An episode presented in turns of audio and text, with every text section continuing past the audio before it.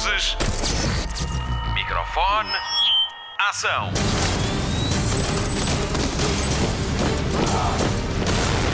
Hollywood Express.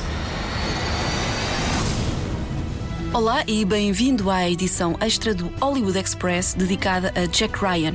A série de espionagem da Prime Video estreia hoje a sua terceira temporada e a comercial esteve à conversa com os seus protagonistas num exclusivo nacional. O meu nome é Patrícia Pereira e vou ser a guia de uma breve conversa com Wendell Pierce, Michael Kelly, Betty Gabriel, Nina Kovacs e, claro, John Krasinski, que resume assim a terceira temporada de Jack Ryan. Jack goes rogue from the CIA and has to decide how and if he will even survive to the end of the season. Vamos perceber que a nova temporada é muito mais do que um agente em fuga, é uma série para ver com o cinto de segurança posto. O seu sofá não tem, não faz mal, o meu também não. Agarre-se com o que puder, porque esta série vai ser intensa. Hollywood Express. Spotlight.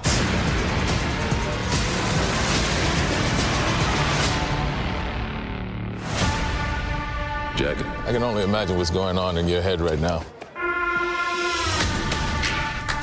Every day you're on the run, you're digging a hole that you may not be able to get out of.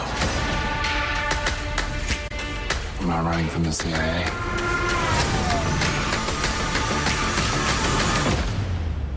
Then why are they chasing you? Hollywood Express. A terceira temporada de Jack Ryan já está disponível na Prime Video. Nos oito novos episódios, Jack Ryan é um renegado pela agência porque acredita que está em marcha um plano secreto para restaurar o Império Soviético. Ele vê-se obrigado a fugir do próprio governo numa corrida contra o tempo para impedir um conflito que pode transformar-se numa catástrofe mundial. As grandes novidades no elenco são duas mulheres com um grande poder. Betty Gabriel é Elizabeth Wright, uma agente de topo da CIA, e Nina Kovacs é a presidente da Chequia. As duas refletem sobre a importância de ver mulheres em altos cargos no entretenimento. Nina Ross diz que a ideia é que quanto mais se vir, mais se normaliza a situação na vida real. Betty Gabriel fala de uma experiência pessoal e de como ela acabou por ser vítima dos preconceitos. As duas esperam que a série ajude a combatê-los. Nina Ross é alemã e fala também de como para ela é normal ter uma mulher no poder depois de Angela Merkel ter sido chanceler durante 16 anos. Well, I, I would sure hope so, because the more we see that, the more normal it becomes.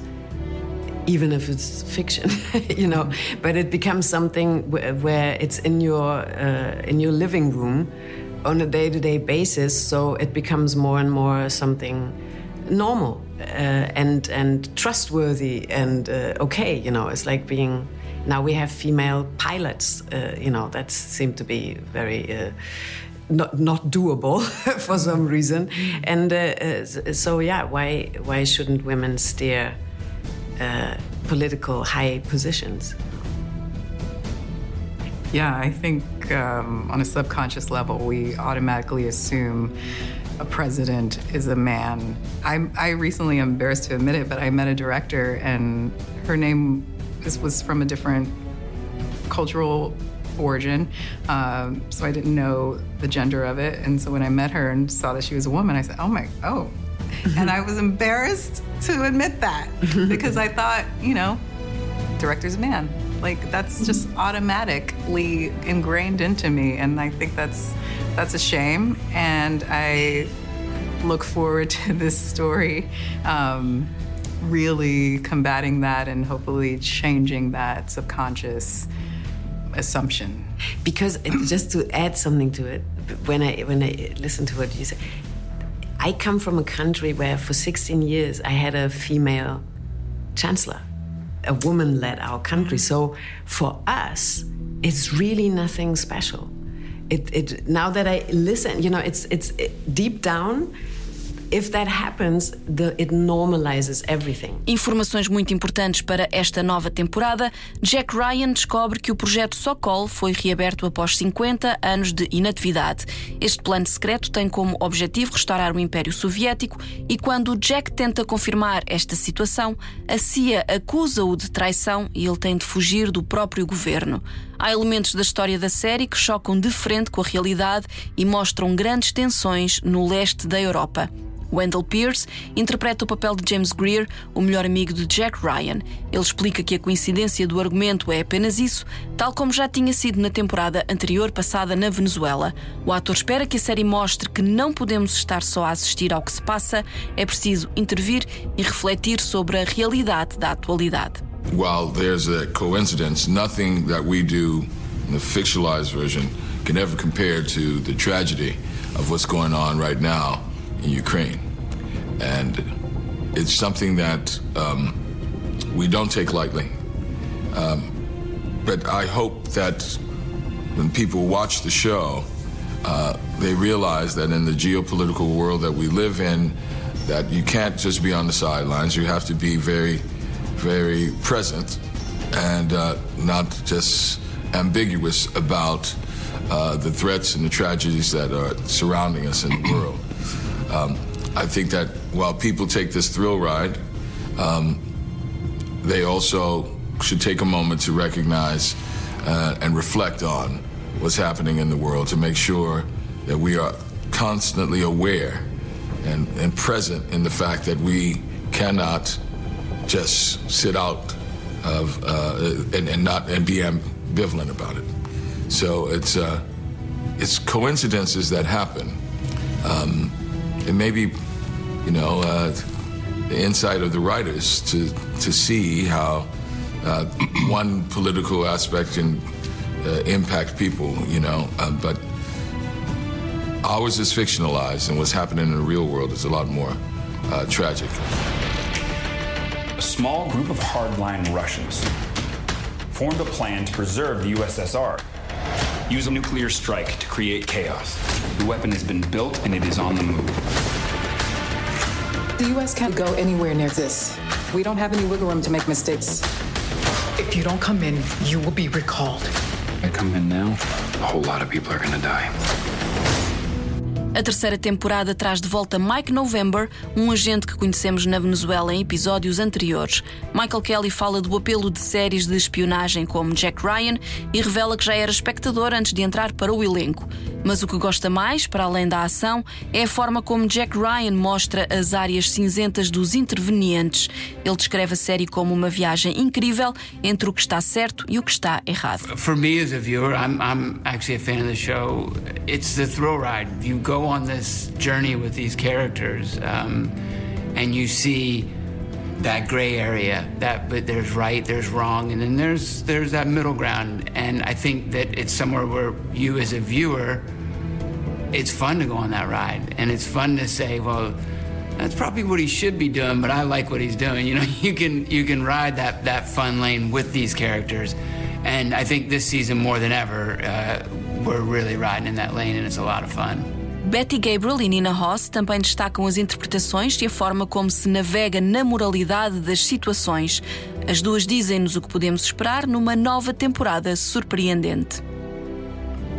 I mean, it's just an action thriller that has depth and and great performances.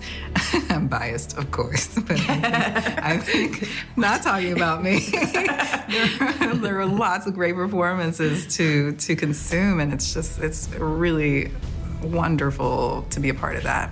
Yeah, I just think it's a very entertaining uh, show because it's incredibly exciting, very surprising. You never know what comes around the corner next.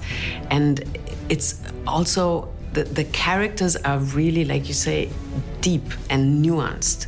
And you feel there's always something else behind it, you know, even if you see Elizabeth Wright just, you know, being in her, her, her professional world, but you still feel where she's coming from, you know. Mm. So it, it's, and, and you have room for that. Já só falta ouvirmos o que tem a dizer John Krasinski, que interpreta o agente da CIA criado por Tom Clancy desde 2018. A sua data de saída já está marcada para o final da quarta temporada, mas não pensemos nisso agora. À comercial e num exclusivo nacional, John Krasinski revela que ser um agente em fuga foi a experiência mais emocionante da série. O ator resume ainda o que se passou em temporadas anteriores e diz que a série foi filmada em nove países em plena época de pandemia de Covid-19. Playing Jack on the Run has, without a doubt, been the most fun I've had on the show. I think that the evolution of the character has been um, pretty clear to me and, and really exciting to play. The first season, he was you know called a Boy Scout by his character because it was everything was so black and white. In season two, his character and Michael's character showed me that there is no black and white, that there's a gray area. And then in season three, I think Jack has to live only in that gray area. There is no right and wrong. There's only following your instincts and um, to make the decision to go against the very agency that he works for and have them chasing him through the entire season was was really thrilling and really fun. And um, as Wendell said, it was it's real espionage. It's it's it's real spycraft and tradecraft to be out there on your own trying to survive when um, multiple agencies are looking for you. So it was it was definitely the most fun I've had. I think it's the most we traveled this season. Um, I think we went to nine countries for season three alone. Um, and that was during COVID. So it was uh, it was a pretty wild experience to to get to travel to see all those beautiful places as well. You're about to cross the line, and there may be no going back. Because I'm trying to do the right thing. It was never just about a nuke. This is about starting a world war. Jesus. Someone was playing a very dangerous game. We have to eliminate Jack Ryan. Jack, every second matters.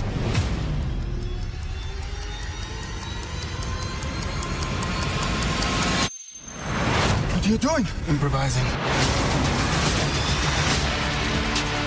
Jack, if you've got a plan, the time is now. Go, go! I want Jack Ryan in custody immediately. So what are the odds this is a one-way trip? 80, 90%. It's my last fight won't be in coach.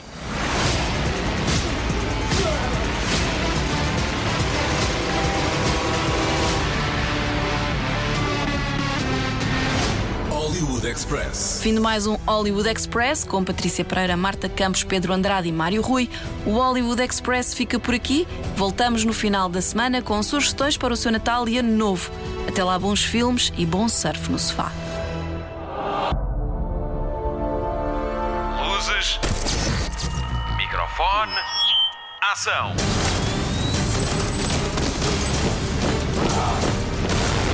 Hollywood Express.